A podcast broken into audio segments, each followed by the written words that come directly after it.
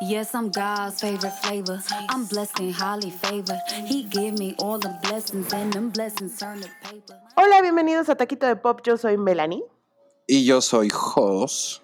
Y este es nuestro programa número 106. No sé si será el último de este año.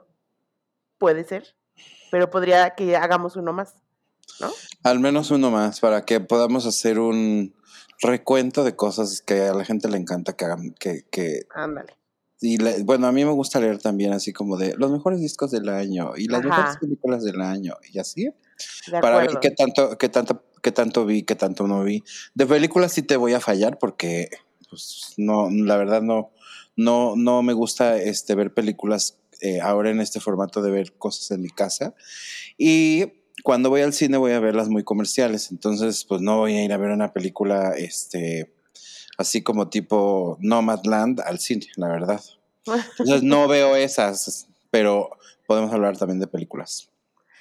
Sí, pues bueno, igual y aunque sean las, las, este, ¿cómo se llama?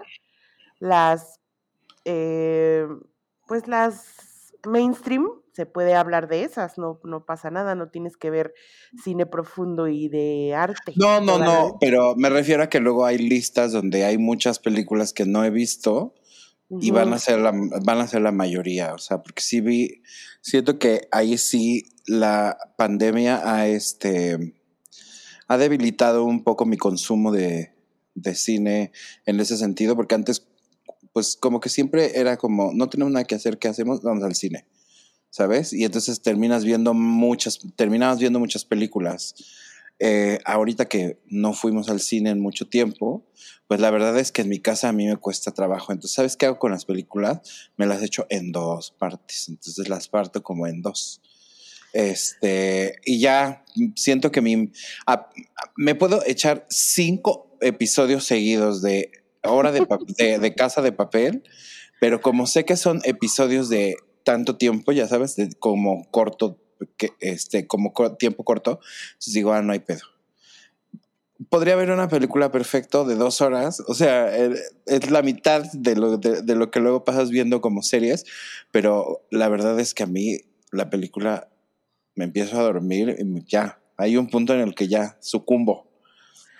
A mí sí me gusta ver películas, pero sí siento que mi experiencia de verlas es muy difícil que cuando veo en el cine, porque estoy viendo una peli y estoy con el celular jugando burbujitas, güey. O ya sabes, o sea, sí estoy poniendo atención, pero, pero también estoy reventando burbujitas en mi celular. Esa es- Entonces, Esa es otra. Que cuando vas a ver una película, usualmente es como de tengo que poner atención, ¿sabes? Y eso es lo que me da hueva también. Entonces, como que me gusta poner cosas que, esté, puede- que pueda estar pendejeando un rato, o sea, que no tenga que poner tanta atención, eso es a lo que voy. pero, bueno, sí está es bueno. cierto, cuando vas al cine, pues no puedes Pero- ver el celular. Pero está bueno, está bueno. Hagamos el siguiente capítulo como un recap así rapidín de canciones, discos, pelis, series que nos gustaron en el 2021 y así terminamos el año. ¿Te parece bien? Exacto. Y nos vamos de vacaciones hasta el 15 de enero. Va. Pero pues por lo pronto hay que empezar con nuestros taquitos de pop o de nuestros taquitos de canasta. Eh, y el primero es el de, pues resulta, ves que al gobernador de Nueva York eh, lo, pues lo acusaron de, de acoso sexual y bla, bla, bla, y tuvo muchos, muchos temas. Y por alguna razón, eh, el hermano, que es Chris Cuomo, lo embarraron. Él es un, un, este, es un periodista y es conductor de noticieros en CNN, de los más importantes, ya sabes, de los senior.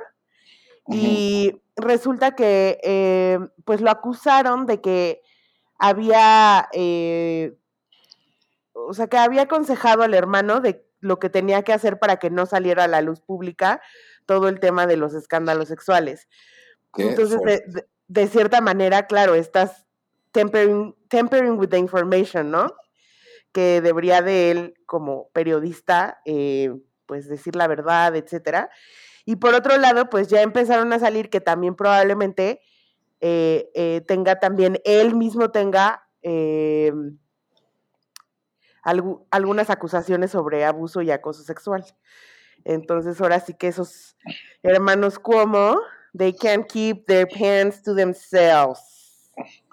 Oye, este, y además también como que el hecho de que, híjole, pues es que no sé, yo ahí sí como que no puedo decir si, si me pone, o sea, no me puedo poner el papel de él porque nunca me ha pasado, pero haz de cuenta, si, no sé, es que está muy difícil porque es, es, un, es un dilema muy moral, muy, muy moral. Por un lado quieres proteger a tu hermano, ya sabes, y como, pues protegerlo porque es tu familia y es tu instinto incluso, y por otro lado es como, pues, ¿qué estoy protegiendo? Ya sabes, o sea, y si yo estoy protegiendo y sale a la luz, al rato va a salir que yo también, y entonces mi dilema como profesional de periodista, pues también se ve como, este, pues ahí manchado con, con todo este, con todo este dilema. Entonces al final como que siento que entiendo a lo mejor un poco si Chris Cuomo lo hizo tratando de proteger a su hermano como por el lado personal, pero no entiendo cómo es que él creyó que nunca iba a salir, ya sabes, y que nunca iba... Gente como de ese nivel y de ese perfil, de alto perfil, evidentemente es mucho más eh, posible que todas las cochinadas que hacen salgan. Entonces, como a lo mejor como que yo, donde estoy eh, un poco en contra, es como de, pues justo de, cómo es que tú no supiste que encubriendo también te ibas a ir tú a la fregada. Porque literal, ya, bye, ¿no? O sea, disgraced completamente. Súper. Ya lo sacaron del CNN, ya nos está indefinidamente ausente, así lo llamaron. Pues es que en realidad al principio fue como lo suspendieron, ¿no? Y después anunciaron que ya lo corrieron. Lo corrieron. Ajá, lo corrieron. Y después ya salió como que Chris Cuomo va a tomar acciones legales contra CNN y va a pedir 6 millones de, de dólares en indemnización. Y yo creo que en esa se, se, le va a ir. Pero sí creo que Chris Cuomo se, ya se convierte en un personaje tóxico. Ya yo no sé quién lo va a querer agarrar para llevárselo a su, ya sabes, o sea, para darle trabajo, ¿no? Eh, y sobre todo por esta credibilidad periodística que perdió completamente. Y como tú dices, o sea, sí es un dilema, es un, ¿cómo se llama? Pues sí, sí, tal cual un dilema, porque si haces una cosa, te jodes con una cosa y si haces la otra, te jodes con otra. Entonces, como. O sea, ¿hacia dónde me voy? Entonces, pues, o sea, digo, pobre güey, pero pues también no tan pobre güey. Pues no, la verdad no. Oye, y luego en otras noticias, ves que, este, ves que Drake, bueno, eh, dijo que ya quitó sus nominaciones de los Grammys. O sea, sí, como que dijo... No, muy rebelde. Sí, pero porque dijo que está apoyando a, a, The Weeknd en esta postura de ya no querer como está participar en premios. O sea, si son los MTV y esas madres no le importa, ¿sabes? Como que es por la, este, pero, pero tipo los Grammys sí ya dijo como, no, yo tampoco ya quiero participar, se me hacen una mamada, entonces voy a retirar mis nominaciones, thank you very much. Y pues es como, no sé, llega un momento en que ya me pongo a pensar qué tan relevante ya es que tengas un Grammy, güey, ahorita. ¿sabes? Pues sí, sigue siendo como muy reconocido, pero también el tener un Grammy no significa ya sabes. Que no seas o sea, popular y que no ajá, seas. Y que no vendas. O sea, y que no hagas sí, buena música, incluso. Sí debería de ser, o sea, sí debería de ser una, una medida, ya sabes, o sea, como que un punto de partida o algo así, al menos, porque finalmente, pues, en cuestión de calidad el disco puede ser muy bueno, pero a lo mejor comercialmente no lo es. Y creo que sí tiene que haber una mezcla un poco de ambas cosas, ¿sabes? Uh -huh lo que ellos están peleando es que no los nominan a las cosas que ellos quieren y cuanto ellos quieren, y entonces mejor me, me voy y me salgo. O sea, como que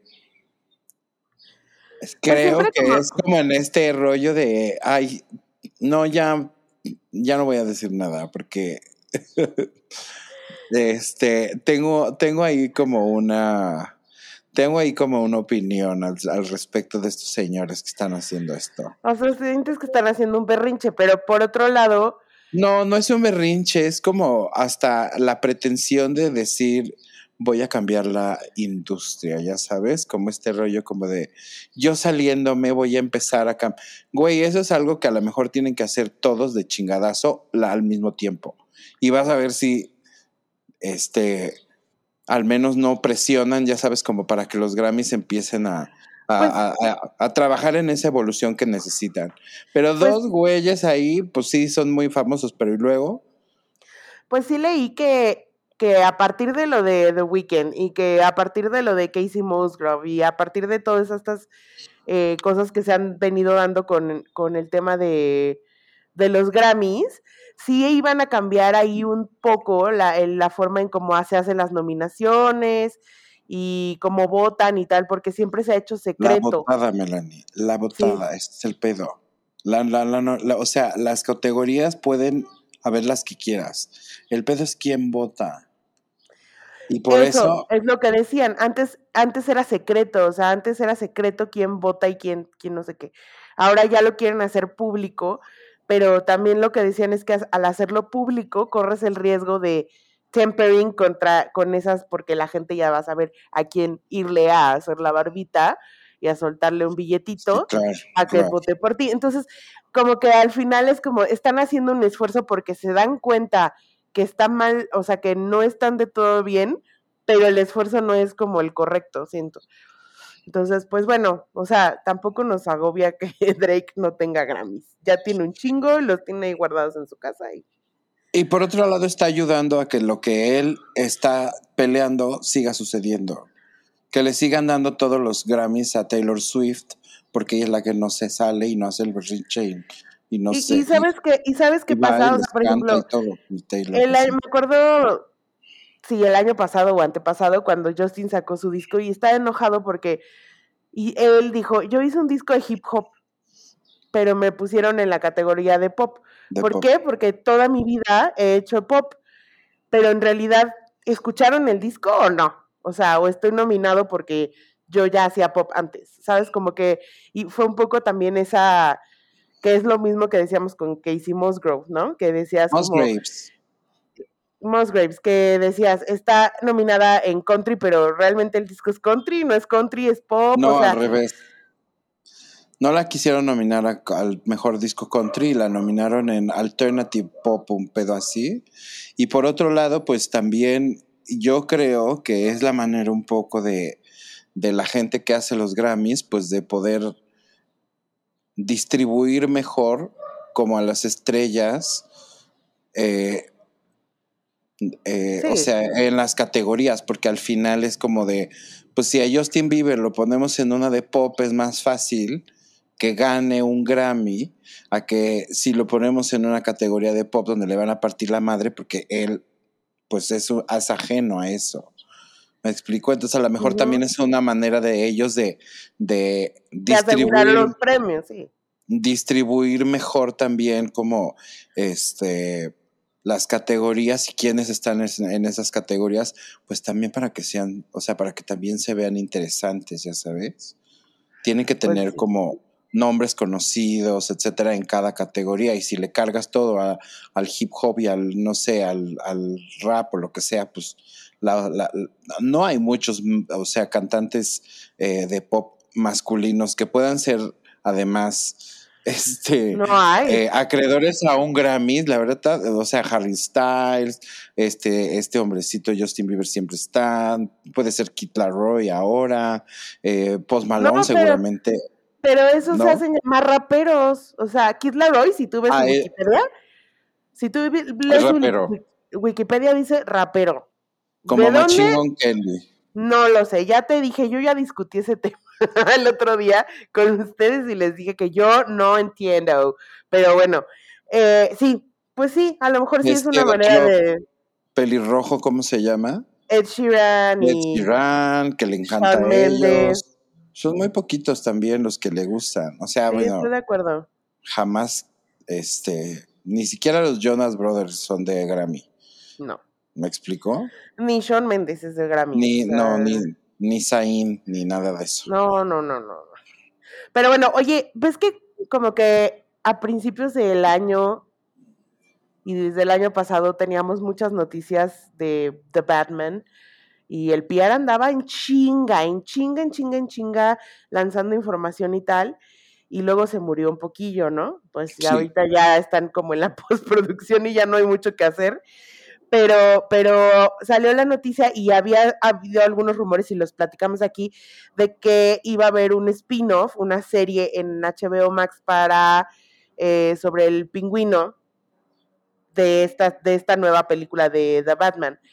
Y ya confirmaron que Colin Farrell sí va a ser ese, sí va a ser eh, la serie. Entonces, pues va a suceder.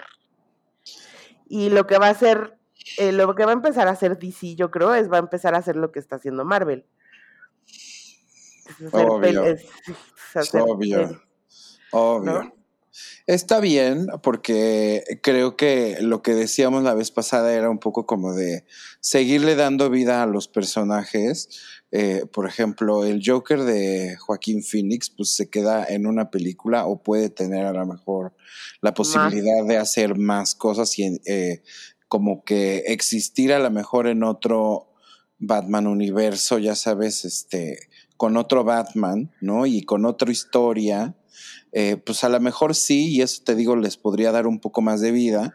Y en este caso que están haciéndolo con, con Colin Farrell, ay, oye, pues si ya gastaron tanto en hacerlo ver tan horrible, pues por lo menos que, ¿no? En la caracterización valga la pena un, un ratito más. Este, siento que lo único que me da un poco de flojera es que, pues al final del día, el, el pingüino era un capo de la mafia este, y del crimen organizado de, de, de, de Gotham. Y no sé si pueda ser que el, el pingüino de, de, de, de, Colin Farrell de la película vaya a ser como muy soprano, ¿no? Como muy esa onda medio Mm, Italian, mafia y así. Y eso me da flojera. Este, o sea, me daría hueva ver una serie de eso porque también, si algunos de ustedes la vieron y si no pueden verla, está en Netflix, en Gotham.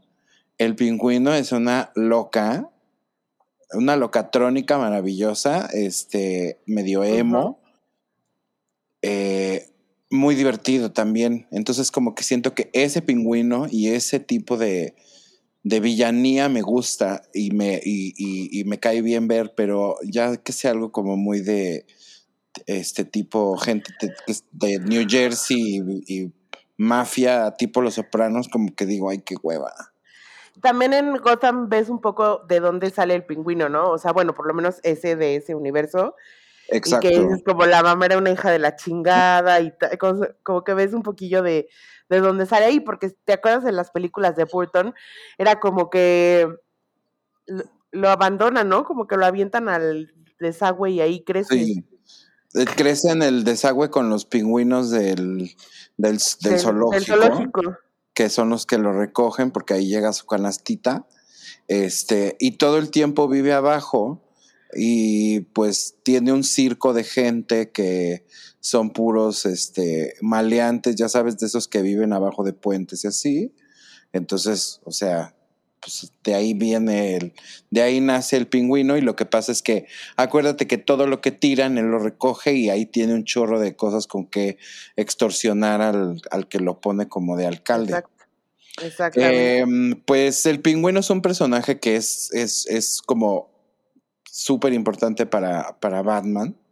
Eh, es un personaje que creo que ha sido poco explorado, porque yo creo que el Joker es el que más hemos visto uh -huh, y hemos uh -huh. visto más iteraciones del mismo, del mismo este personaje. Pero creo que el, el, pingüino también tiene una psicología como muy interesante. Y ahora que veamos también al Riddler, también, porque el Riddler también está bien, bien loco. Gatúbela, pues vamos a ver una, una, este, una Catwoman, pues eh, mucho más joven, diferente.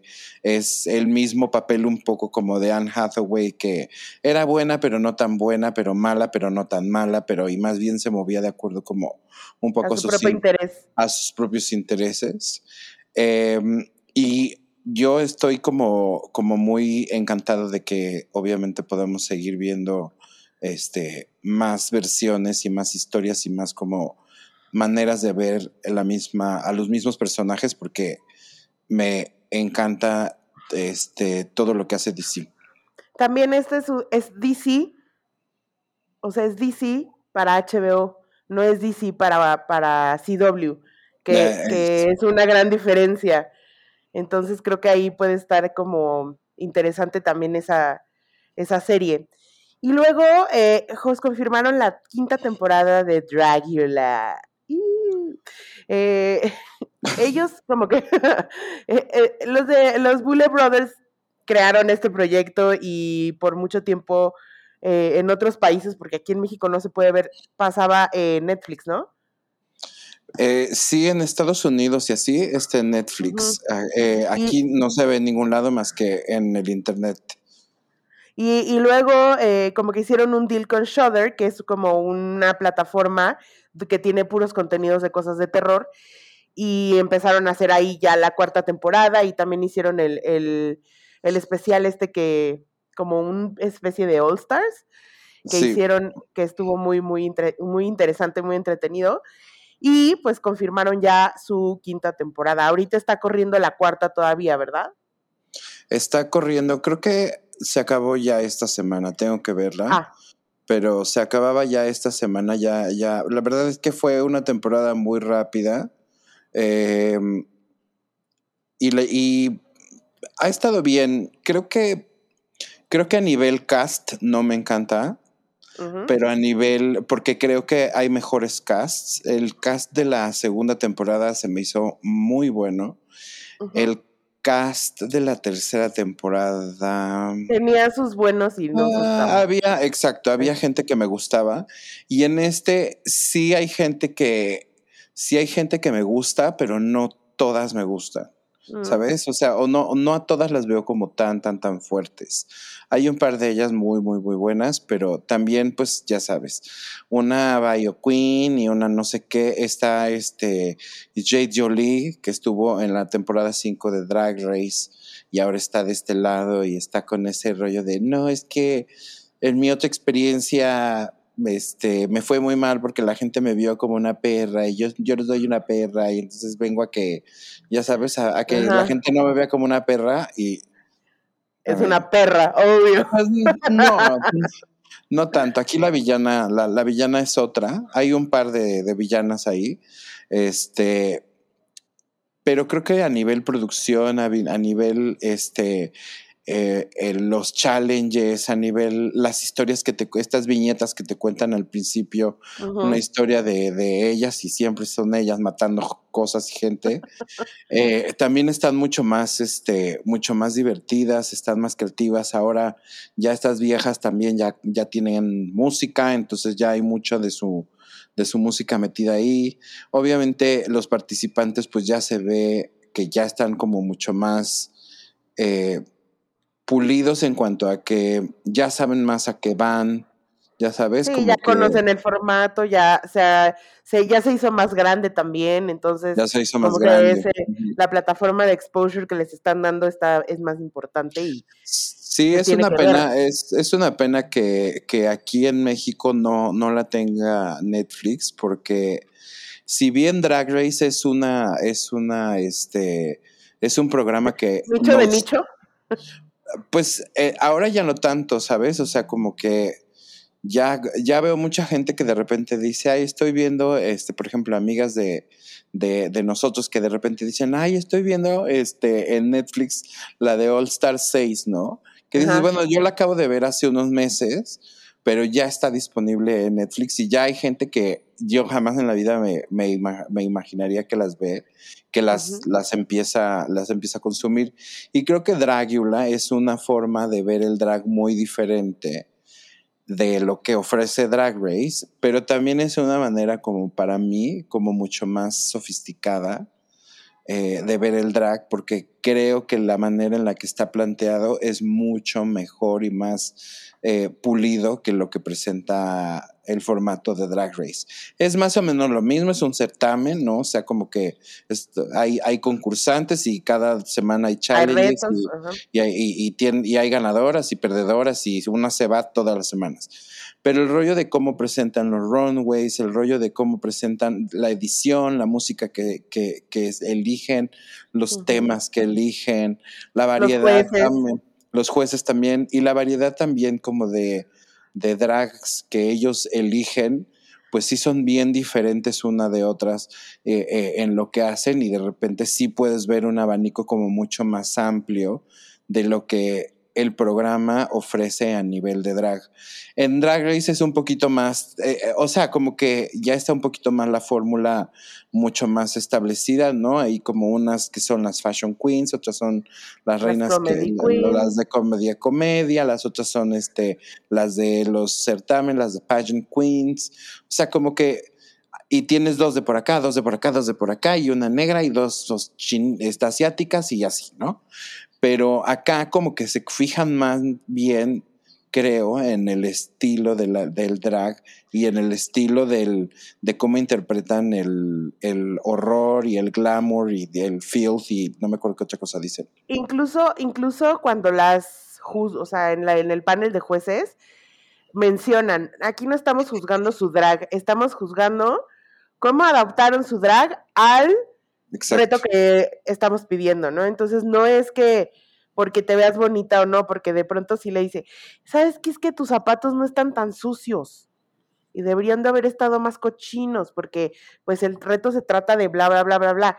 Entonces, de, un poco va de eso, pero a lo que me refería con el nicho del nicho, es porque si de por sí ver drag ya es un nicho grande, grande, un nicho grande, pero es nicho. Y luego drag más terror, ¿no? Se hace como toda, pero sí es muy interesante, la verdad, y, y se me hace como que estas, estas, dra- estas drags son súper creativas, o sea, me Muy buenas. impresiona también además como el craftsmanship, el craftsmanship que tienen para hacer como todos sus outfits y porque ellas sí juegan mucho más con, con, pros- con con, ¿cómo se- Sí, con con- prótesis Ajá. Con prótesis y con maquillaje más sci-fi, entonces es, es, es, es muy interesante de ver y es muy entretenido y muy divertido y para los que nos gusta como el terror y el drag, pues es un, un gran mashup ahí. Si alguno de ustedes la quiere ver en internet, nos manda un mensaje y nosotros les decimos dónde. Les conseguimos el link. En realidad, en realidad sí podrían verlo en Shudder, si quieren pagarlo. Shudder sí lo puedes pagar aquí. Sí, No sabía. sí, sí, sí lo puedes pagar. O sea que si lo quieren ver legal, lo pueden ver en Shudder. Oye, y luego sale una noticia, Josa, que el- eh, Diego Boneta tiene un nuevo proyecto para Paramount Plus que se llama At. Midnight. Ok. Es, es una, va a ser una película. Lo que no me encanta es el tema. A ver. Porque, o sea, la las eh, es Diego Boneta y una chava que se llama Mónica Bárbaro Patiño. o Bárbaro. Ajá. Entonces, eh, Y pues yo, la Mónica idea- Patiño. no, ahí sí, imagínate. No, la idea es que se supone que la Mónica es como una estrellita de Hollywood, ahí Rise and Shine, y Diego Boneta va a ser su novio, este, que también va a ser como una estrella de Hollywood, que es un patancito y que es así. Como que dije, después de terminar de hacer Luis Miguel, ¿realmente quieres volver a ser como el mismo personaje? Porque al final es un poco el mismo personaje. Y, la, y el chiste de esta película es que va a estar como en inglés-español, o sea, va a tener sus partes en español y sus partes en inglés, porque como están en Los Ángeles y en Hollywood, pues esa parte, pero ellos son latinos. Diego Boneta tiene a los peores managers del mundo. No, lo asesoran súper, súper mal. Diego Yo- Boneta tiene potencial real después de haberlo visto en la piel de Luis Miguel y de que sus canciones literal en Spotify son covers de Luis Miguel. Tiene potencial para hacer el nuevo Luis Miguel, ya sabes, o sea, no en cantar las canciones de Luis Miguel Forever, pero En sacar ya un al disco menos, el- fíjate, exacto, al menos ya puede sacar un disco completo de este, canciones de Luis Miguel, pero él puede sacar música en, en ese de él. de él, como Carlos Rivera, o sea, puede estar en ese universo. El rollo es que creo que le vendieron la idea de Hollywood, se fue a Hollywood y en Hollywood hizo una película horrible que se llama Rock of Ages. No sé si hizo otra porque me estás diciendo que dos, pero yo... Y se salió en Robocop. Ah, no, ¿e- ¿es Robocop? No, en Terminator lo matan a los dos minutos, pero bueno, sale, sí sale. Y después de eso, o sea, pues hasta que hizo Luis Miguel aquí, pero en realidad no ha hecho absolutamente nada. Y eso de Rock of Ages, pues ya fue hace un muy buen rato. Entonces, Muy ¿por buen quieres- rato. ¿Por qué quieres estar allá cuando acá es un Edén? Todo el que quiere pegar aquí, pega. Pero ¿por qué también no buscar algo como en Broadway, por ejemplo? O sea, o ¿por qué no buscar películas como la que hizo ahorita este niño, el de los chinitos, el de la peluquita, ¿cómo se llama? El que te gusta. Ah, este. mm, ay, él. Ajá. ¿Cómo se llama? Ben. Ben ¿Se llama Platt. Ben Platt. Ben Platt, o sea, él porque, porque Diego Bonita canta y canta bien. Entonces, a lo mejor sí podría buscar como, en una de esas me hago un, o sea, por ejemplo, o buscar algo de hacer con Lin Manuel Miranda, ¿ves? O sea, como buscar ese Sí, tipo sí, de, sí. ese camino para entrar a Hollywood y, y tal, porque tiene que aprovechar lo, El- lo que tiene. El problema en mi, en mi Es que no particular se ve latino. punto de claro. Está muy rubio, está muy. Él puede pasar Está por bonito. gringo, por italiano, por, por lo que, por francés, ya sabes. O sea, como que tiene muchos tipos. Entonces, no es el típico latino. Entonces, no puede aspirar a meterse en una película de latinos, ¿no? Como, no sé, West Side Story. No, no hay manera. No hay manera. Pues no, porque tendría que estar del lado de los Irish. Se vería más como de ese lado. vería más de ese tipo. Y entonces, si los güeros no te quieren, ¿por qué no te ven acá con nosotros los, Los no? morenitos. Sí, los, los- este, según, o como diría Tenoch Huerta, los prietos, ya sabes. Oye, pues No, sí, me o sea, choca que diga, el Tenoch Huerta me choca que diga eso. Pobrecito. Yo siento que sí tendría, podría tener una super carrera y, o sea, cuando leí el, el, resumen de esta película, dije como, "No, Diego, Yo creo que No. Diego Boneta se tiene que venir a México y hacer este series y hacer discos, hacer este canciones y ahora voy a cantar con Alejandro Fernández y ahora voy a cantar con Carlos Rivera y ahora me voy a ir a España y allá en España sí puedo hacer, fíjate, Diego Boneta debería de estar en lugar de estarse yendo a Estados Unidos, que se vaya a España. En España seguro, seguro, seguro le va bien. Seguro. sí, Porque ya lo conocen además. deberían de, pues sí, a lo mejor puede ¿Por qué ser el, el próximo haciendo- chico Almodóvar o algo así. ¿A qué lo tienen haciendo esas peliculuchas? La verdad. ¿Cuánto crees que le hayan pagado por esa cochinada de película? Pues no sé, pero, o sea, al final como es para, o sea, y además, digo, Paramount Plus que, o sea, a lo mejor es como este, para posicionarlos en los dos mercados, no sé, no sé cuál sea su move, y te juro que leí el review de la película y dije como, güey, ¿por qué aceptó hacer eso? O sea, después de estar saliendo de Luis Miguel, y ese es un personaje similar, es como, ¿qué, o sea, daño te estás haciendo tú mismo a tu carrera? Sí. Porque lo que tendría que hacer es lo que hizo Robert Pattinson. Es como de, no voy a hacer ahorita nada que tenga que ver con proyectos así, voy a hacer puras cositas indie, voy a demostrar que soy buen actor y luego ya voy a hacer lo que me dé la gana. Te vienes acá y te haces este tu propia te haces tu propia es que eso es lo que te digo, no entiendo a veces por qué son tan malinchistas de quererse ir a triunfar en Hollywood cuando aquí lo pueden tener todo, o sea, ser grande en Latinoamérica y bueno, en Hispanoamérica también es es es un big deal, ya sabes, o sea, entonces creo que creo que hay veces que Diego eh, podría estar haciendo aquí más cosas, podría venir como Diego Luna y, este Gael, que de repente tenían temporadas de teatro y estaban en el teatro y la gente los veía, ¿no? Si saca música, porque además canta increíble, pues, güey, puedes hacer conciertos, puede, o sea, Sí, tener sí, una sí. carrera así de gira latinoamericana, irte a España, hacer cosas en España también, como que siento que, que hacer este tipo de tonteras de películas para Paramount cuando acá puedes estar siendo el número uno, número dos. Es como muy tonto, muy, muy, muy tonto. Muy tonto. Pues sí, o sea, y sobre todo, deja tú. Es como, güey, ¿por qué haces esas películas chafas? ¿No? Que se haga una serie aquí donde salgas de cuenta como de, de, no sé, un asesino a sueldo y se haga un branding diferente de Luis Miguel, ya sabes, que ahora sea como Ah, un, un action hero. O un también, rollo ah, así, exacto.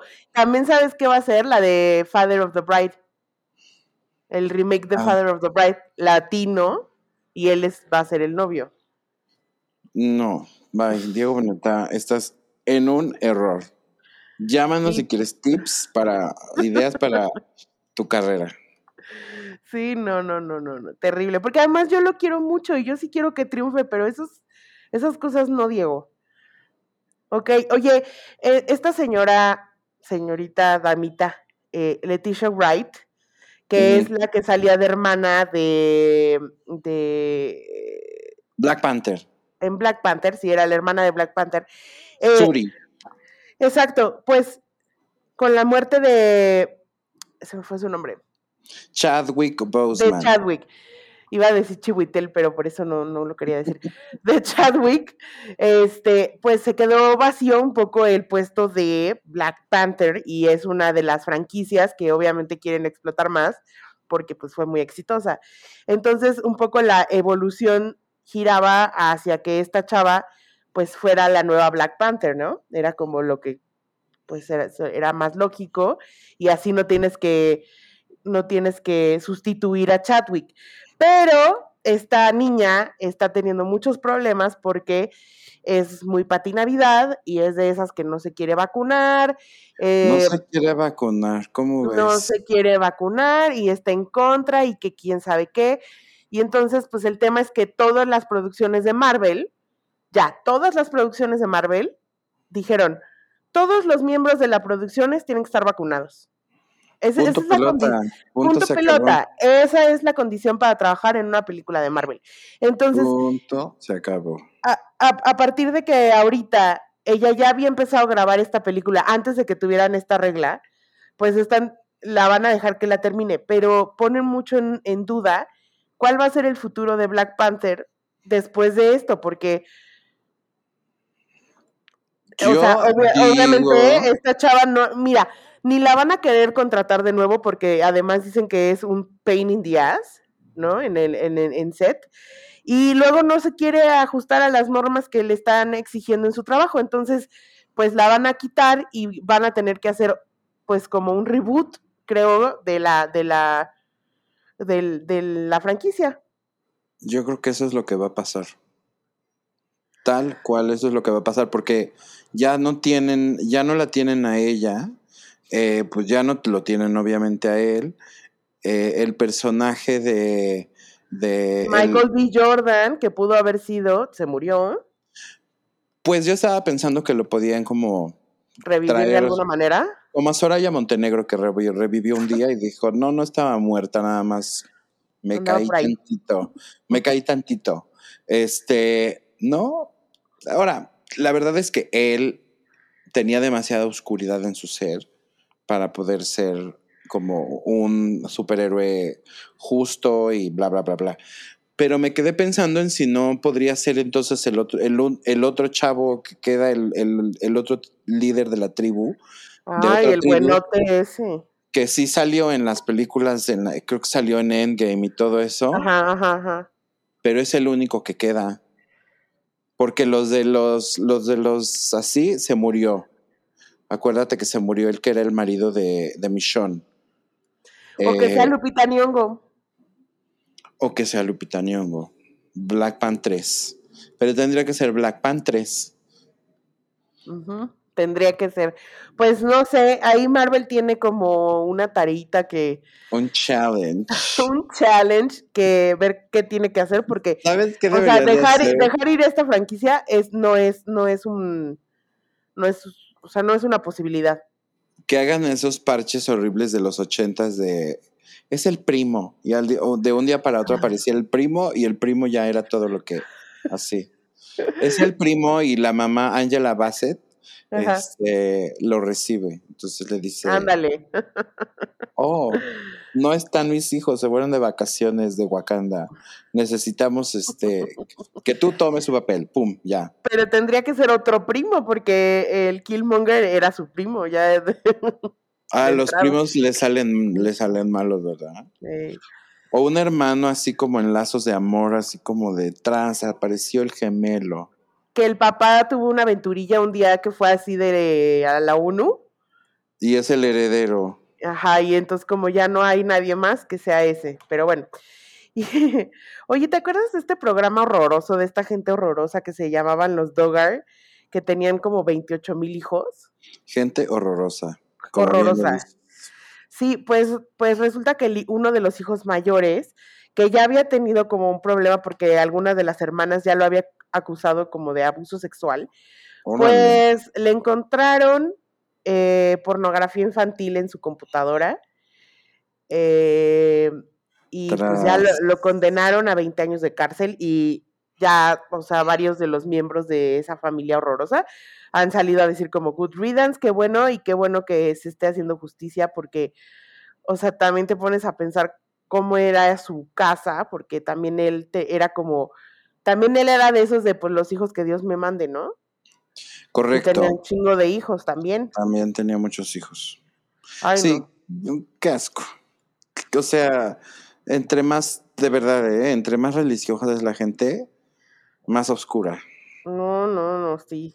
No, muy siniestro este pedo. Porque Oye, la señora, yo lo que no puedo entender es que la señora pasó em- embarazada 19 años. 19 fucking años de tu vida. ¿Cómo, y cómo tenía, la verdad, su cuerpo? En, en general, ¿eh? No estoy hablando de just esa parte. esa parte. no, pero pues sí, cuerpo. o sea, sí, sí, sí. No, es está, está muy, muy, muy, muy cabrón. Creo que sigue teniendo hijos la vieja. Pues sí, o sea, todavía tuvo unos hijos chiquitos, tiene unos hijos chiquititos bebés. Yo creo que ya no, porque ya la señora ya está grande, o sea, ya este hombre tiene 32 años, o sea, Bueno, ella se Eh. debe de haber de casado a los 18 seguro. O menos, ¿eh? No dudes. o menos. Oye, y luego, este, ¿te acuerdas de todo este tema de Juicy Smollett? Que él, a ver, nada más un remind, sí, Ajá. era un reminder. Él era- salía en una serie que se llamaba Empire. Sí. Y eh, como que a la serie le empezó a ir súper bien, ¿no? Y después como que se empezó a ir un poquito en picada la serie. Y este chavo dijo, no, yo no, yo quiero aprovechar el momento que tenemos, que tengo. Y de pronto salió una noticia de que lo habían atacado y le habían hecho cosas racistas y homófobas, ¿no? Porque él es, es gay. Y cuál que van descubriendo que todo fue un montaje de este estúpido para impulsar su carrera y lleva como cuatro o cinco años en juicio, con, donde obviamente nadie, No, no ninguna, tanto. na- sí te lo juro, como tres, cuatro años lleva en juicio. sí.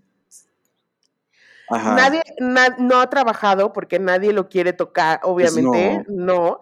Y ahorita ya lo dieron con una convicción por seis delitos, entre ellos mentir y elaborar no sé qué, y porque hacen que, o sea, el- la misma ciudad de Chicago lo puede demandar por haberlo hecho perder recursos públicos en su caso, ya sabes, como todo este pedo.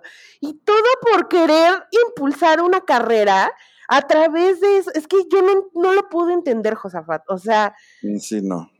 o sea, ¿cómo se te ocurre en tu mente crear que, ay, güey, voy a hacer como que me, me dijeron cosas racistas y que me quisieron ahorcar por gay?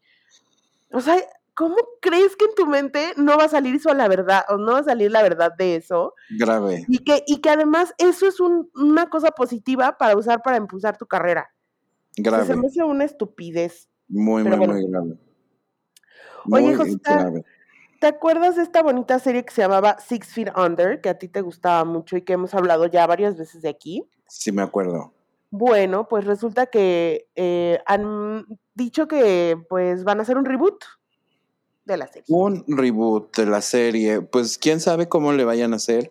Supongo que va a ser una familia nueva, eh, porque pues todo el chiste de esa serie era la familia.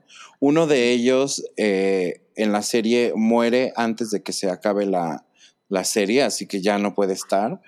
Eh, y en realidad ya sabemos qué es lo que pasa con ellos porque la serie acaba en que te van enseñando en qué pasa, o sea, cómo se van muriendo cada uno en el futuro, ya sabes. La mayoría se mueren de viejos, pero este, pero pues yo creo entonces que si es un, reboot, probablemente sí va a ser un, otra familia y va a tener algún otro tipo como de, de narrativa y de dinámica como para que sea Six Feet Under, a lo mejor con ese, con esa peculiar eh, manera de ver la muerte, porque además era una, eh, o sea, muy de humor negro, muy, muy, muy negra. Pero pues es una idea interesante porque siento que no se habla demasiado como de como de la muerte, ya sabes, este no hay demasiadas cosas que de repente nos acerquen como a la muerte, tanto como nos acercan cosas que tienen que ver con, con la vida, ya sabes. Y la muerte es un tema para todo mundo, obviamente, pero... Claro.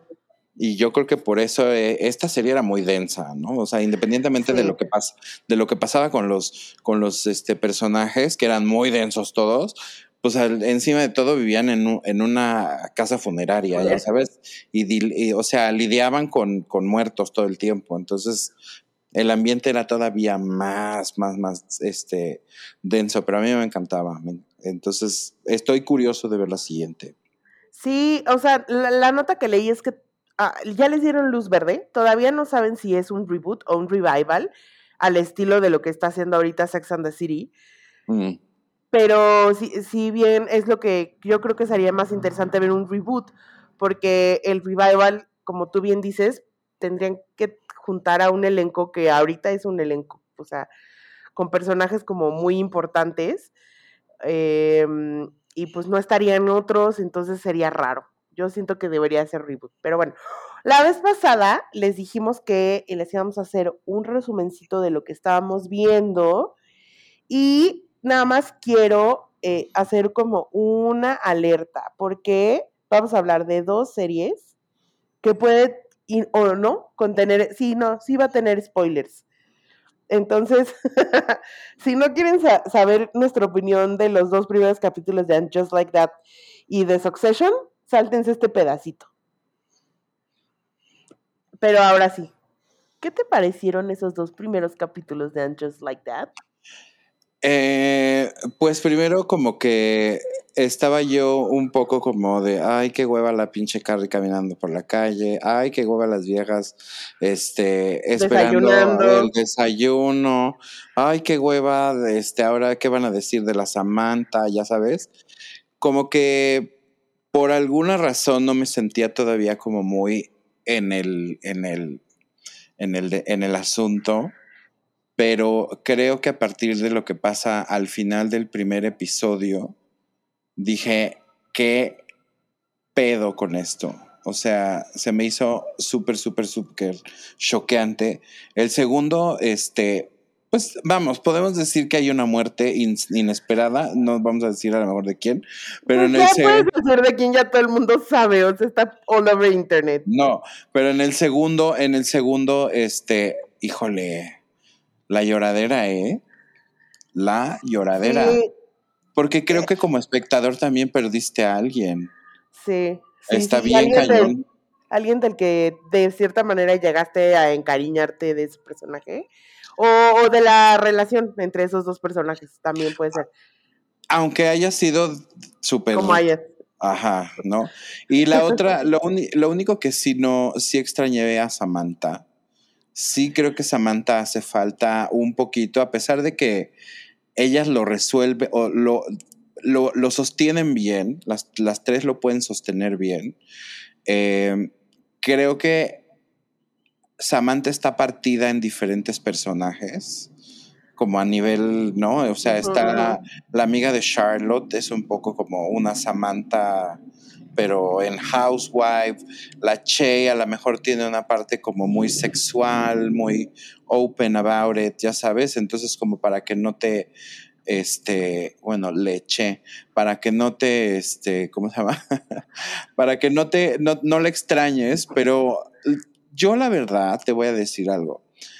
Yo si hubiera regresado como Samantha, porque al final del día, ese show no solo es de Sarah Jessica Parker, también es de Kim Cattrall y, Kim Cattrall también trabajó un chingo para, para sostenerlo y para que se hiciera súper, súper famoso. Entonces, como que siento que tiene el mismo derecho al éxito o, a, o a, ese, a esa plataforma que Sara Jessica Parker o que cualquiera de las otras dos, ¿no? Que me supongo que deben de ser un poco más neutrales, aunque no sé si en realidad están peleadas todas solo con ella. Pero darles un poco como el beneficio de poder hacer con el personaje lo que ellas quieran, como que digo, mm, ¿no? O sea, no sé si creí realmente la historia de por qué, de por qué se pelean, o sea, como que se me hace como es una estupidez por lo que se pues pelearon. Pasan, por tantas cosas importantes y fuertes y ta, ta, ta, como para que se pelearan por esa estupidez, no creo. Es una estupidez.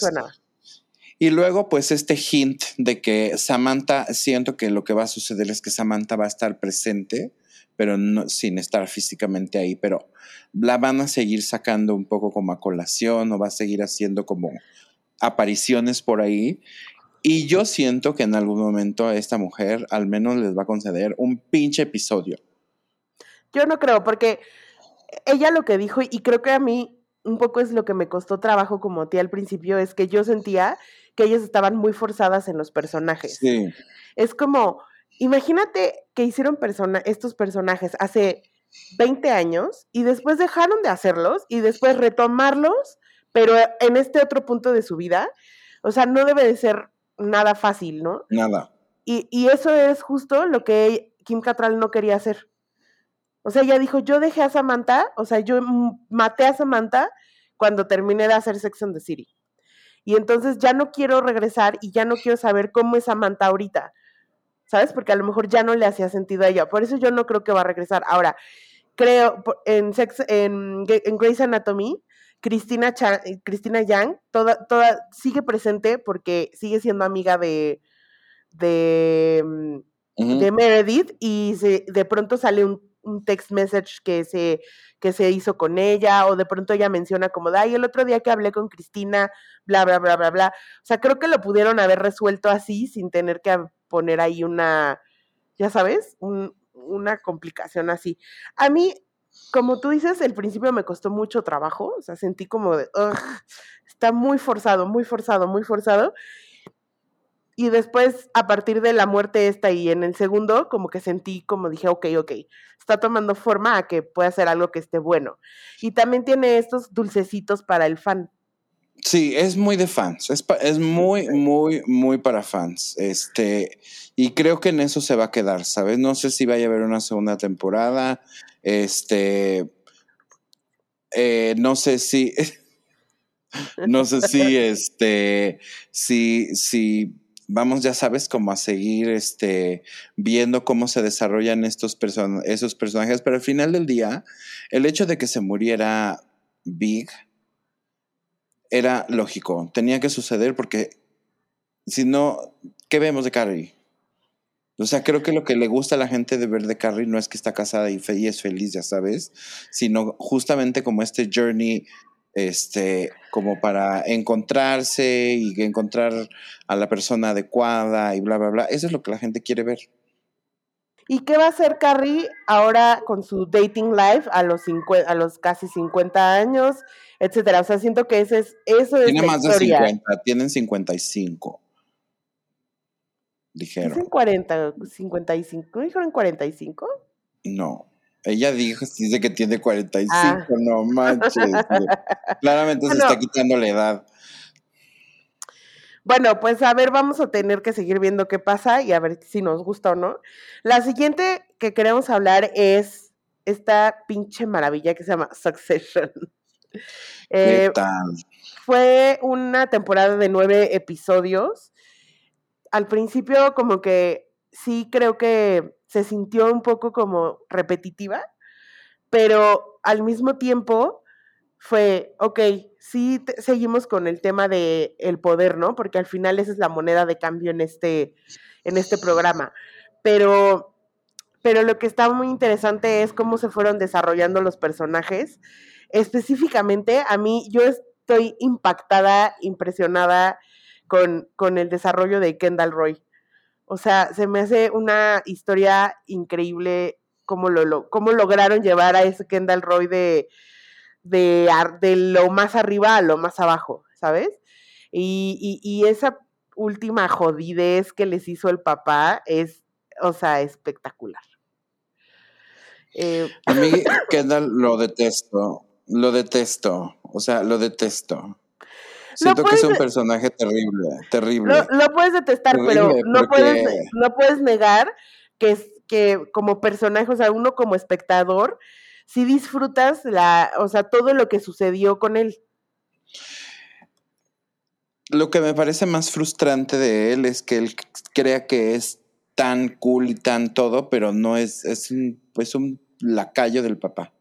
¿Sabes? O sea, no, no pudiendo, pudiendo a lo mejor este, brillar por su propio, ya sabes, como por su propio mérito en otra cosa, en otra industria, tiene dinero para invertir en lo que quiera, puede ser inversionista de esos de apps y meterse en eso. ¿Por qué quiere estar metido? ¿Por qué los tres quieren estar metidos en el, cochinero? en el cochinero del papá. ¿Y por qué el papá además? Porque digo, el papá es perverso y es este súper siniestro, porque además lo que él quiere es nada más tenerlos ahí. Que no se le vayan. Por el hueso. Que no se le vayan. Por el hueso. Sí, que no se le vayan nunca. Ahí los quiere tener y ahí los va a tener hasta, hasta, de sus pendejos. Y ahí los va. El otro día te decía, yo nunca he visto que estos güeyes agarren una computadora. O sea, su trabajo es estar afuera de la oficina del papá para cuando el papá decida que necesita que discutan algo, ya sabes, y ya, porque todo el tiempo están afuera ahí como este, esperando a ver a qué hora los, a, qué hora los llama. Y la verdad es que, pues al final del día, más inteligente que ese viejo, no hay nadie, aparentemente. Nadie. Entonces, ninguno de los tres va eh, va, realmente en, lo que va ahorita la serie, ninguno de los tres va a la cabeza del, otro como para ser el claro contendiente, ya sabes, a, la sucesión. Entonces ya quiero empezar a ver un poco más de... Ya estuvo muy cagado que se estuvieran dando entre ellos, ¿no? Es parte de la dinámica del programa, pero ya quiero empezar a ver para dónde va a ir pues es que más bien ahora también te puedes dar cuenta que, eh, que ya hay otros, otros contendientes pues que nadie tenía en cuenta. Y pues por otro lado es, aquí cada quien está por su propio, eh, pues para lo propio que le convenga. Y por otro lado, no es que Logan sea el más inteligente, es que Logan es el más rico y es el que tiene más poder. Entonces es como, ¿qué hago? Pues voy y le hablo a esta pendeja que quiere, o sea, a la mamá que lo que quiere es mantener al otro estúpido feliz. Ah, pues le doy lo que quiera cuando yo y obtengo lo que yo quiero, ¿sabes? Entonces, o sea, por ese lado. Pero lo que además ellos no se dan cuenta y por lo que te digo que sí son, eh, es, mm, es más listo y no es listo, es astuto el maldito. Es porque él va tres pasos más adelante que ellos. Ya. Ellos apenas están dándose cuenta de algo y apenas están viendo cómo se lo pueden fregar y el viejo ya tiene esa puerta. Ya se los fregó a ellos. Ya se los fregó. Ya se los fregó. Ahora, ¿qué van a hacer ellos si no tienen la empresa del papá? Porque eso es prácticamente lo que te están diciendo, es que no tienen nada. Ninguno de ellos no tiene nada. O sea, ninguno de ellos tiene nada. o sea, vamos a ver, es, es, lo que te decía el otro día no es que se queden en la calle y que ya a partir no, de claro. tengan que trabajar en el metro. No, o sea, no, no. No, no es eso. Es que ya no van a tener acceso a los cientos de millones de dólares del papá, ¿no? Porque ellos mismos con sus acciones y todo tienen este con sus acciones y todo tienen su propio dinero y tienen sus propias cosas. El tema es que por huevones o, o por, por estar dependiendo del papá, nunca hicieron una carrera como lo que tú dices que debió haber hecho este Kendall. Entonces es ahorita, a sus 40 años, que va a tener que empezar, que tampoco está grande, ¿no? O sea, también yo digo como, cuando cumplió 40 dije como, "Ah, tiene la vida por delante este muchacho. Está perfecto para, para emprender. Está perfecto para poder emprender. Lo, lo que a mí me gustó más de esta serie y de esta temporada en específico es eh, que ves como mucho la deficiencia de amor que tiene esa familia. Porque, o sea, llega un momento cuando se rompe Kendall, es que, es que no saben querer, güey. O sea, no es que no lo quieran, es que no saben cómo. No es deficiencia, es carencia. Carencia. Carencia.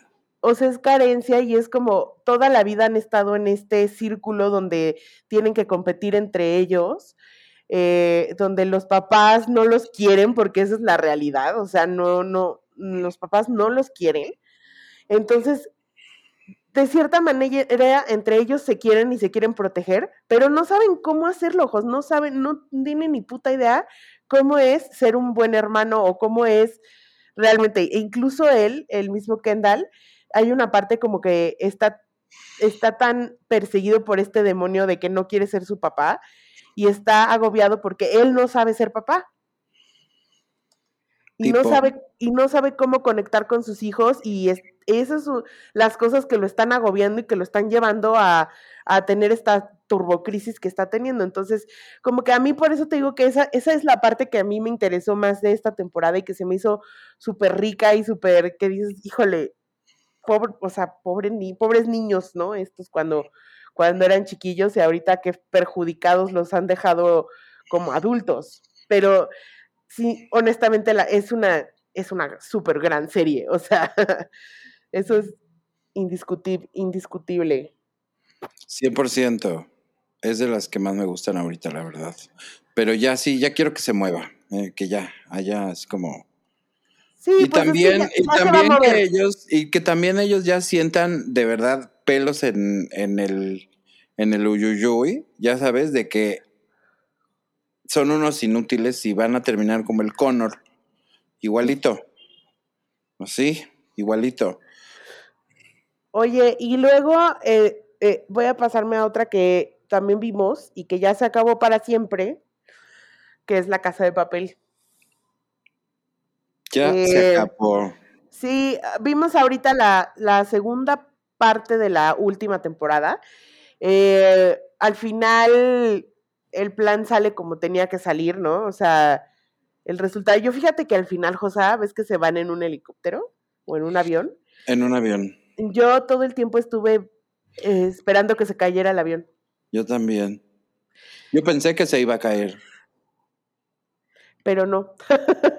o no sé, o hasta donde vimos, no. Pero bueno, eh, a mí me gustó más la primera parte de esta temporada. O sea, siento que Sí, solo no me gustó que mataran a Tokio, la verdad. Como que siento que no era un personaje. Siento que la mataron por el shock value de matar al personaje, pero no era un personaje que te- tuviera que morir. O sea, que se más bien se merecía el reward, ¿no? Se merecía un poco como el, el- la redención, porque al final del día eh, yo creo que todo lo que ella buscaba era un poco de, era un poco de redención. Y, y de alguna manera como que, te digo, creo que sí, sí fue un poco más como de shock value este, matarla que, que dejarla, porque todos salieron, hasta el, el eh, ¿cómo se llama? El Helsinki salió caminando, yo creo. Hasta el Pamplona. La Mónica, a pesar de que de verdad, o sea, también es que, híjole, yo luego digo, ¿cómo es Por su posible? culpa se murió Tokio. Sí, por su culpa se murió Tokio, tal cual. Y bueno, me encantó el, el- me encantó, el- ahora me gustó más la historia que sucedió afuera que la que estaba sucediendo adentro, ¿no? Eh, todo el rollo de cómo el, profesor jugó el juego desde afuera eh, estuvo súper interesante. Y bueno, pues obviamente ya ahora ya supimos qué papel jugaba el, el sobrino en, en todo esto. Em, se lo pudieron haber ahorrado, la verdad. Pero, pero bueno, Pero le agregaron una, le agregaron una vueltita ahí como de Una capa más, exacto, Una- que tenía que solucionar. Obviamente es súper, súper absurda la, la serie y es como súper irreal, pero tiene que serlo porque si no, a más de un pendejo se le va a ocurrir hacerlo, ¿no? Entonces tiene que ser así de absurda y de, de, de surreal como para que digas, ah, ok, sí, no, en la vida real esto no sucede. No, y ese mastermind de tener todos los cabos, o sea, de que y si pasa esto, Todas las y si pasa esto, posibilidades. pasa, Ajá. ajá. Y, y digo, a mí lo que más me molestó esta temporada es que la policía, esta señora Sierra, Mm, tuviera un bebé. El Mm. profesor le metiera el puño para sacar al niño. sí. Y ella a los dos minutos ya estaba, ay, caminando con la pistola, este, sin pedos, ya sabes, ya toda delgadita. eh, no, o sea, no, no mames. o sea, Manejando coches, atropellando gente, Exacto, exacto, exacto. O sea, es- no. es- escapándose por ventanas. Sí, o sea, exacto. Sí, o sea, rapeleando edificios. O sea, no, no, no, güey, no.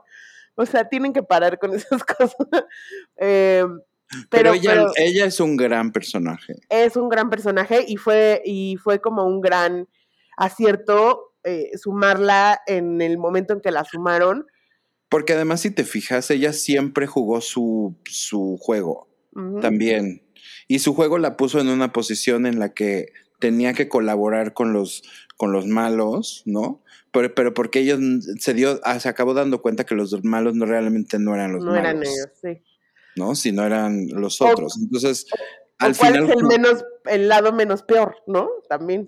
O de- en cuál lado puedo salir menos raspada, exacto. Este, y, y creo que, creo que ella siempre se mantuvo como muy en su, en su propio camino, ¿sabes? Y creo que el personaje que ella hizo desde el principio, mira, es una gran actriz, John Henry, es una gran actriz. Y, y te voy a decir que el final es satisfactorio. Sí, O sea, toda la serie, eh, como fue sucediendo con el final que, que, tuvo, que tuvimos, fue satisfactorio. O sea, es el final que tenía que tener esta serie, estuvo bien y, y que fue un gran cierre para, para una, una serie muy buena y que nos tuvo on the edge todo el tiempo. a mí me encantó el final, creo que es de los pocos finales que, que he visto que me han, como dices, este, satisfecho, porque la verdad es que al final del día, aunque sabías que estaban haciendo algo mal, ¿quién no sueña con robarse un banco y llevarse todo el dinero y vivir una vida de no tener que preocuparte por esas cosas? O sea, eh, creo que, el hecho de que se salieran con la suya, digamos, eh, pues como, como espectador es muy reconfortante. Sí, alimenta la fantasía, está, Ajá, estoy, de acuerdo. Y pues ves que ya ve- va a haber el, el, el spin-off de Berlín y aquí pudimos ver como o- ocuparon mucho esta temporada para, yo creo que para hacer como el setting de cómo era la vida de Berlín antes de que sucediera todo esto, todo Bueno, esto ¿no? Entonces, Seguramente entonces va a regresar este Palermo, ujú. va a regresar también el... No, Marsella también era de, de Berlín, ¿no? Marsella, ¿quién es? El francés alto del pelo lacio hacia Ah, atrás. ajá, sí, sí, sí, sí, sí. El que anda con el profesor. Ese No. también era de los, de los, de, de los que andaban con, sí, ¿no? Con, con Berlín. No me Cuando los robos esos de la copa esa de los vikingos, según yo estaba ahí. Ah, no me acuerdo, pero pues Es- sí, probablemente regrese. Sí, ese güey llevaba al viejito. Ah, sí, es cierto, sí, es cierto. Sí, sí, sí, sí, sí. Este, entonces supongo que van a haber algunos personajes que, que van a regresar. Bueno, también Bogotá podría regresar. Este, obviamente el profesor podría regresar, o a menos de que sea antes del profesor, porque acuérdate que los robos que hacía con el hijo y todo eso eran como no estaba el profesor todavía. Entonces yo creo que va a ser un periodo un poquito antes de que el profesor aparezca Sí. no necesariamente aparecerá. Pero bueno, pues digo, a mí Berlín me choca, pero eh, me gustan ese tipo de... Si va a seguir siendo como este rollo de cómo se roban cosas, como lo que hicieron con la Copa del Vikingo, o sea, I mean, I am I'm sold. esas cosas me encantan. Oye, ¿y por qué no todo es seriedad y robos y familias y tal, también vimos la cuarta temporada de Selling Sunset. Amigos, si no han visto Selling Sunset, yo no sé en serio qué están haciendo. Selling Sunset es una versión muy, muy, muy, muy, muy fresa de las Real Housewives, ¿no? Eh, y es una mezcla, yo lo, lo, compararía un poco más con The Hills, porque de hecho los productores de The Hills son los que hacen ahora Selling Sunset, pero es este, es este rollo así como de re, televisión de realidad, pero que de repente sí se ve como muy falso y como muy, como muy puesto todo. Empezando eh, por su oficina. Güey, eso es un set. No puedes tener una oficina en pleno Sunset Boulevard. Ya ves que parece una tienda. O sea, literal es una puerta corrediza. No puedes. Y ganar millones de dólares en comisiones. Eh, es una agencia de, de, real estate de un, de un par de gemelos este, que tienen de emplea la particularidad de tener empleadas a puras mujeres. Y todas las mujeres son impresionantes, o sea, son aviones, ¿no? Y bueno, el programa un poco va de la dinámica de estas mujeres, entre estas mujeres eh, y el trabajo. Entonces hay la parte como, como digamos, de, de humana con todas estas viejas y todos los, los dramas que, que, hay entre ellas. Y aparte el house porn, que, que al, ellas son corredoras como de, de esta de esta agencia y entonces te enseñan las casas, ¿no? Y de repente sí también uno sueña, Melanie, y uno babea con esas casas, dices, ¿qué pedo con la gente que puede comprar una casa de 12 millones de dólares? Es lo que te decía el otro ¿no? día, ¿no? Que hasta estás viendo la casa, ¿no? Y el otro, de, así sale una de 3.5 y yo, ¡ah, mira! Ah, no sé, esa le quita cara. ¡Ah, mira, eso está bastante bien! Como si yo tuviera dinero como para comprarme 3.5, pero ya se me hizo aceptable, económica, fíjate. Este, ya no, te hizo así como muy pinchurrienta. No, eh, no, no pinchurrienta. Dije, ay, mira, está bonita y no está tan cara, 3.5 millones. Sí. Y, lo que es, y lo que está muy bueno del programa, pues son obviamente los personajes que hay, ¿no? Este, obviamente están las buenitas, están las malas, están las que están entre una y otra, y él al rato ya se peleó y se fue y se peleó una con la otra. Y todo eso pasa además en horas de trabajo, ¿no? Porque se están peleando igual enfrente de los jefes, porque los jefes no tienen, o sea, es un, es un open space, entonces como que todo el mundo está junto con todo el mundo, y los jefes ahí están igual de, yo creo, metidos en el chisme, nada más viendo y comiendo palomitas de todo lo que las viejas hacen alrededor. Eh, es, es, un programa muy divertido eh, en ese sentido. Es un programa fácil de ver. Es un programa con el que sí puedes estar jugando burbujitas y viendo el celular y de repente medio puedes este, ver y lo que sea, pero las viejas, pues obviamente, este, todas son súper guapas, ves algunas que tienen unos looks así súper padres, otros son más como este, escandalosas, ¿no? La villana es la mejor villana que puede existir para un programa de estos. Eh, y es una serie que tiene cuatro temporadas ya en, disponibles en Netflix. Va a haber más y además ahora ya ese mismo show se está empezando como a este, expandir y ahora va a haber Selling Sunset Florida. Y eh, es otro cast completamente diferente. No tiene nada que ver con los con, con el Oppenheim Group, que es el, el, el, de aquí de Selling Sunset, de California. Eh, y esto es un, un cast de eh, mujeres afroamericanas y latinas este, y de color.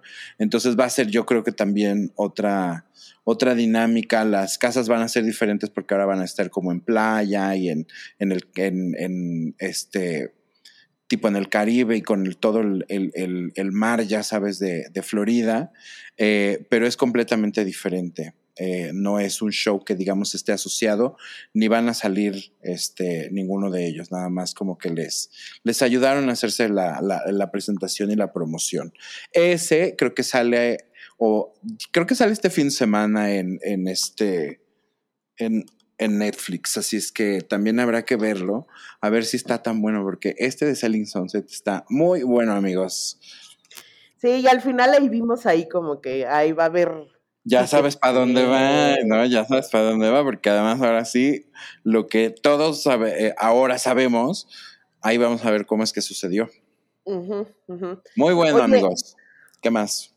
Oye, también eh, rápidamente vimos eh, Masters of the Universe, la segunda parte, o sea, otra vez la segunda parte de la primera temporada. Eh, ay, estuvo muy buena. Es muy satisfactoria también, es muy satisfactoria también. Qué fuerte me pareció todo lo que vi. O sea, como que yo cada episodio decía, duran como 20 minutos, entonces como que los ves súper, súper rápido.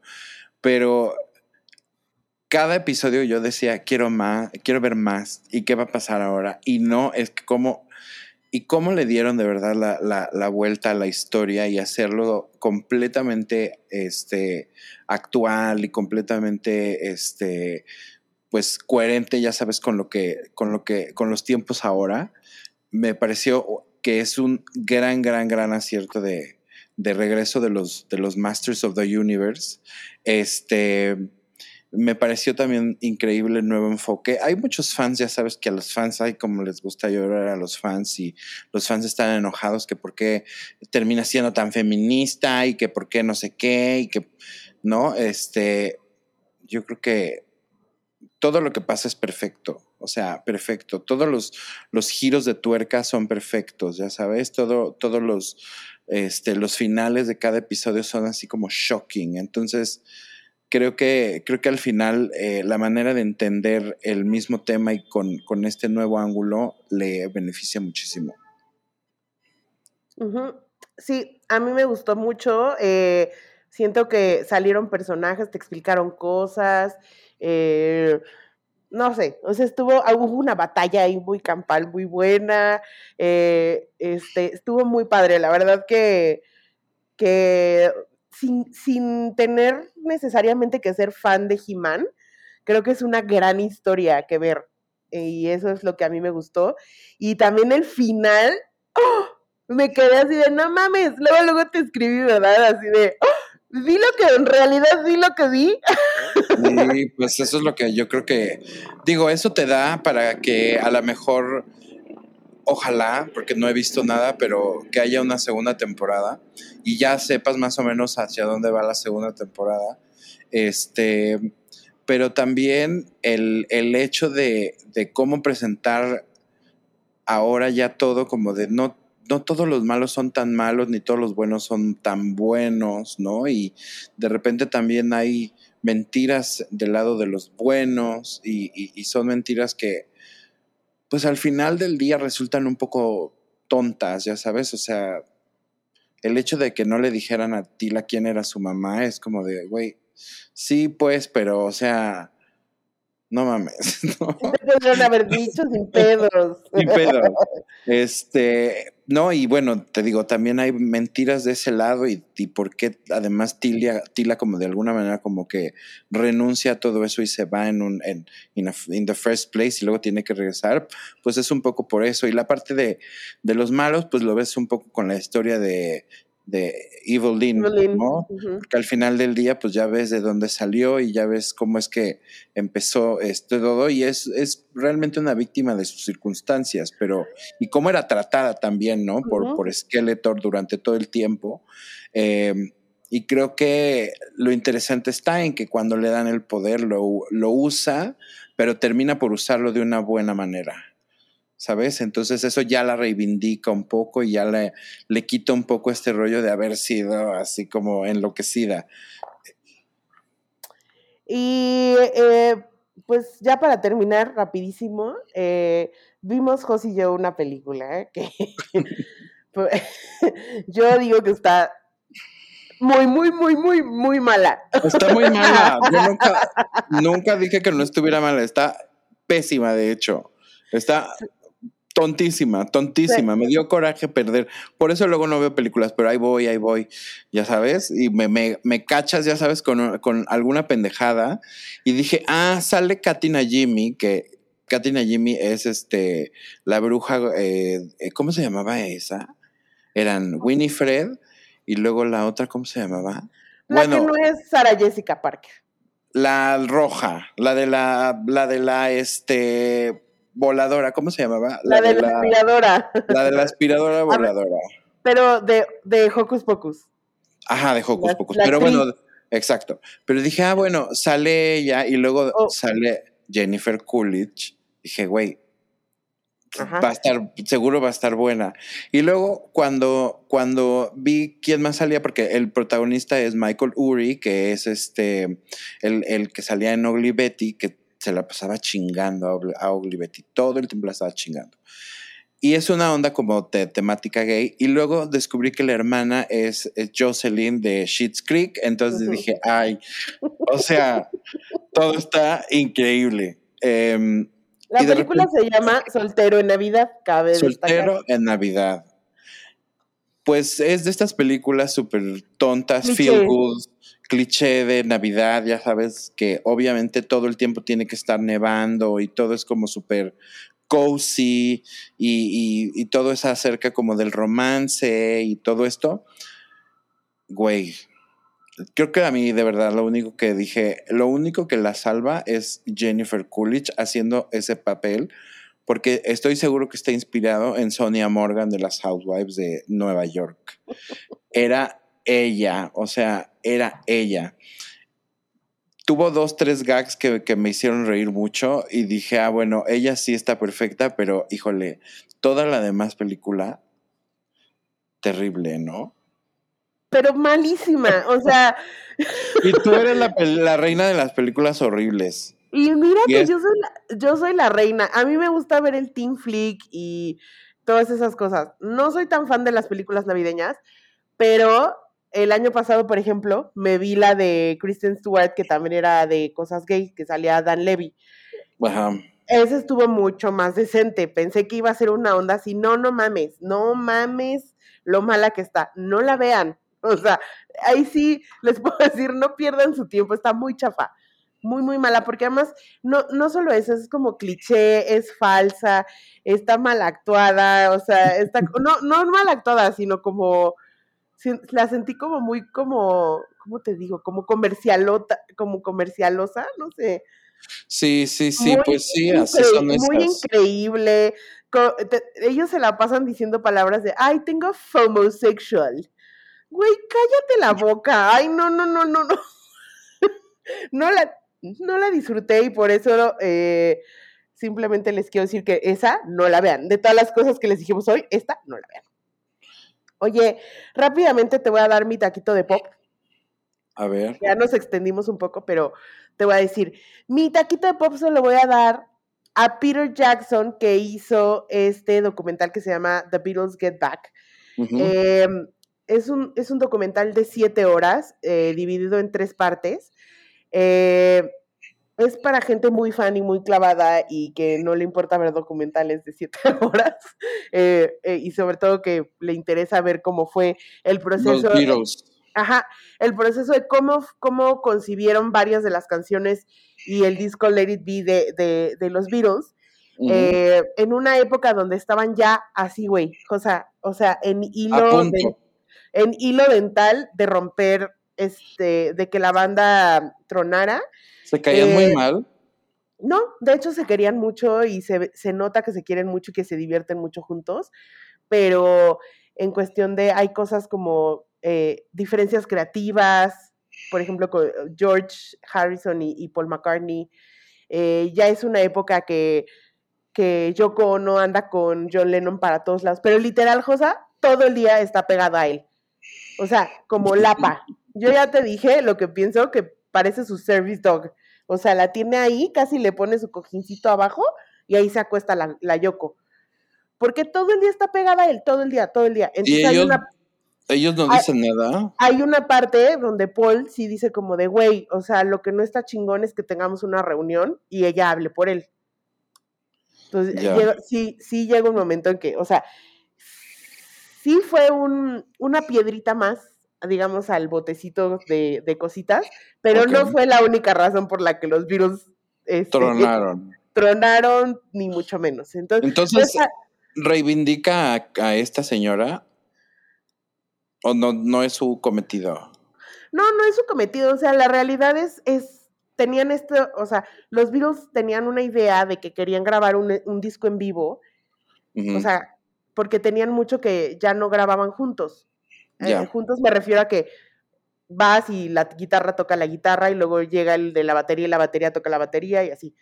Querían ellos hacer un disco donde estuvieran los cuatro juntos grabando el disco, como en antes, como se hacía antes.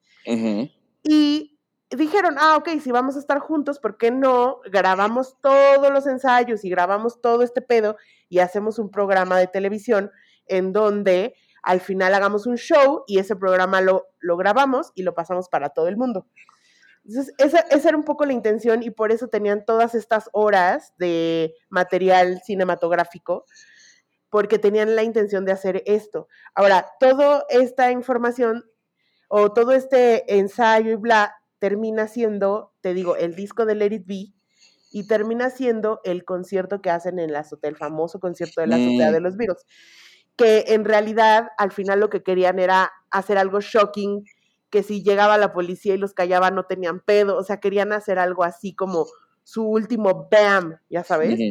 Y esa fue su última presentación en vivo juntos. ya. En- Entonces, es muy interesante como todo el camino que llegan, pero sí, definitivamente, si usted no es fan de los Beatles y si usted no es fan de los de los de las documentales, Documentales. Eh, de los documentales musicales y si usted no es fan de Peter Jackson que todo quiere alargar, no lo vea, porque sí es sí está bastante dencillo o, o- o- o sea, lentito de ver, pues. Y ¿ibas a decir algo? Yo, por ejemplo, amigos, Ah. no lo voy a ver. Por ejemplo, por ejemplo, está bonito, ya se lo resumí a Jos en tres minutos, en un minuto, está bien. Ya sé lo que tengo que saber. Y mi taquito de mierda se lo voy a dar a Kanye y Drake, porque nos tuvieron un año eh, alimentando, ¿no?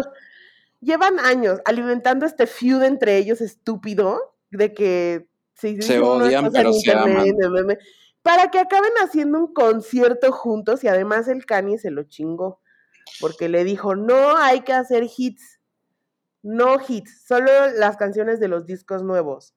Y luego fue Kanye y sacó hits y el Drake se quedó así. Pues de, es "Ah". que Pero bueno, taquito de mierda para ellos porque todo fue fake. muy bien, taquito de mierda. Taquito de pop mío se lo voy a dar a. eh, ay, fíjate que se me acaba de olvidar. Déjame ver si regresa y te voy a decir el de mierda. El de mierda se lo voy a dar a Ben Affleck. Ajá. ¿Tú crees que dijo de la madre de sus hijos, eh? ¿Tú crees que dijo que este que probablemente si él hubiera seguido con Jenny, casado con Jennifer Garner, hubiera seguido este tomando toda su vida? Y que dijo que porque se sentía que él no se, que él no sabía qué hacer porque no quería este, separarse de sus hijos pero se sentía trapped con ella. Entonces que pues lo que se, lo que se le hizo fácil fue agarrar la botella como, como de escape y evidentemente esa no era la salida. ¿Cómo dices eso de la madre de tus hijos? ¿No? Es como, no seas naco. No digas eso. Además, ella siempre estuvo a- atrás de él cuando ella siempre le aguantó todas esas cosas y ella siempre como que lo cuidó y estuvo al pendiente de él cuando él estaba, este, pues supongo que en rehab, en- porque salió y entró muchas veces, ¿no? De, de rehab y como que ella siempre estuvo ahí porque al final del día es el papá de sus hijos, o sea, tenía que ayudarlo somehow, ya sabes, como para que este malagradecido venga y diga eso de ella. Oye, Sí, porque además ella siempre estuvo ahí con sus cosas de rehab y eso sí que es grosero. sí. No seas chafa, ¿no? Sí, como que o, se no, me lo- hace... o, o sea, no lo digas en público, güey, en una entrevista. No O no lo... Exacto, exacto. o Porque lo te voy a decir que en algún punto los hijos lo van a ver.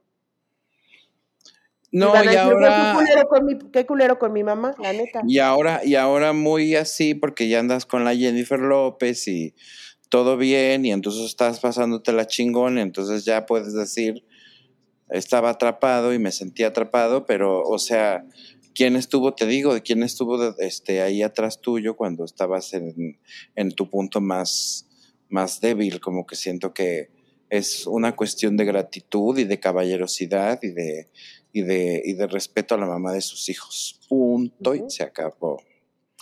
Y mi taquito de pop, oye, la Lindsay Lohan está, este, es, la Lindsay Lohan está comprometida, se va a casar Lindsay con un millonario. Por eso vive en Dubai la Lindsay, porque vive con su novio millonario. Siento que es el, año de las divas del pop de los 2000. Se nos casó la Paris, luego mi Britney es libre y ahora Lindsay se va a casar y va a tener película. La madre naturaleza está sanando, Melanie, finalmente. finalmente está sanando la madre naturaleza. Sí, pues mira, Lindsay Lohan hasta si no fuera burra como y si no se creyera, y si no se creyera Elizabeth Taylor, cuando la neta no, es más que una has ya se hubiera apuntado para salir en las Housewives de Dubai si ella vive en Dubai. Imagínate a la Lindsay Lohan con las Housewives. O sea, sería perfecto porque Lindsay es caos. Pues a lo mejor Andy no la invitó. ¿Cómo crees que no la van a invitar? Hubiera sido como ya sabes, como súper, un cast súper obvio. Como de, ah, está en Dubai, pues la primera a la que le buscas es a ella. Quién sabe, yo creo que es más bien que ella no se cree, este, ella no se cree tan... Del nivel para estar sí, no, ella cree que es, este... Estrella todavía. Scarlett Johansson, haz de cuenta. Que ella más bien debería de estar en, en, en Marvel. pues sí, pero no. Black Widow debió de haber sido Lindsay Lohan en realidad, pero pues no, ella no cooperó. No y no. Bueno, pues no. Eh, pues ok, entonces nos escuchamos la siguiente semana. Jos les va a preparar ese bonito este, especial que ustedes ya les prometió. Nos escuchamos después. Gracias. Bye. Bye.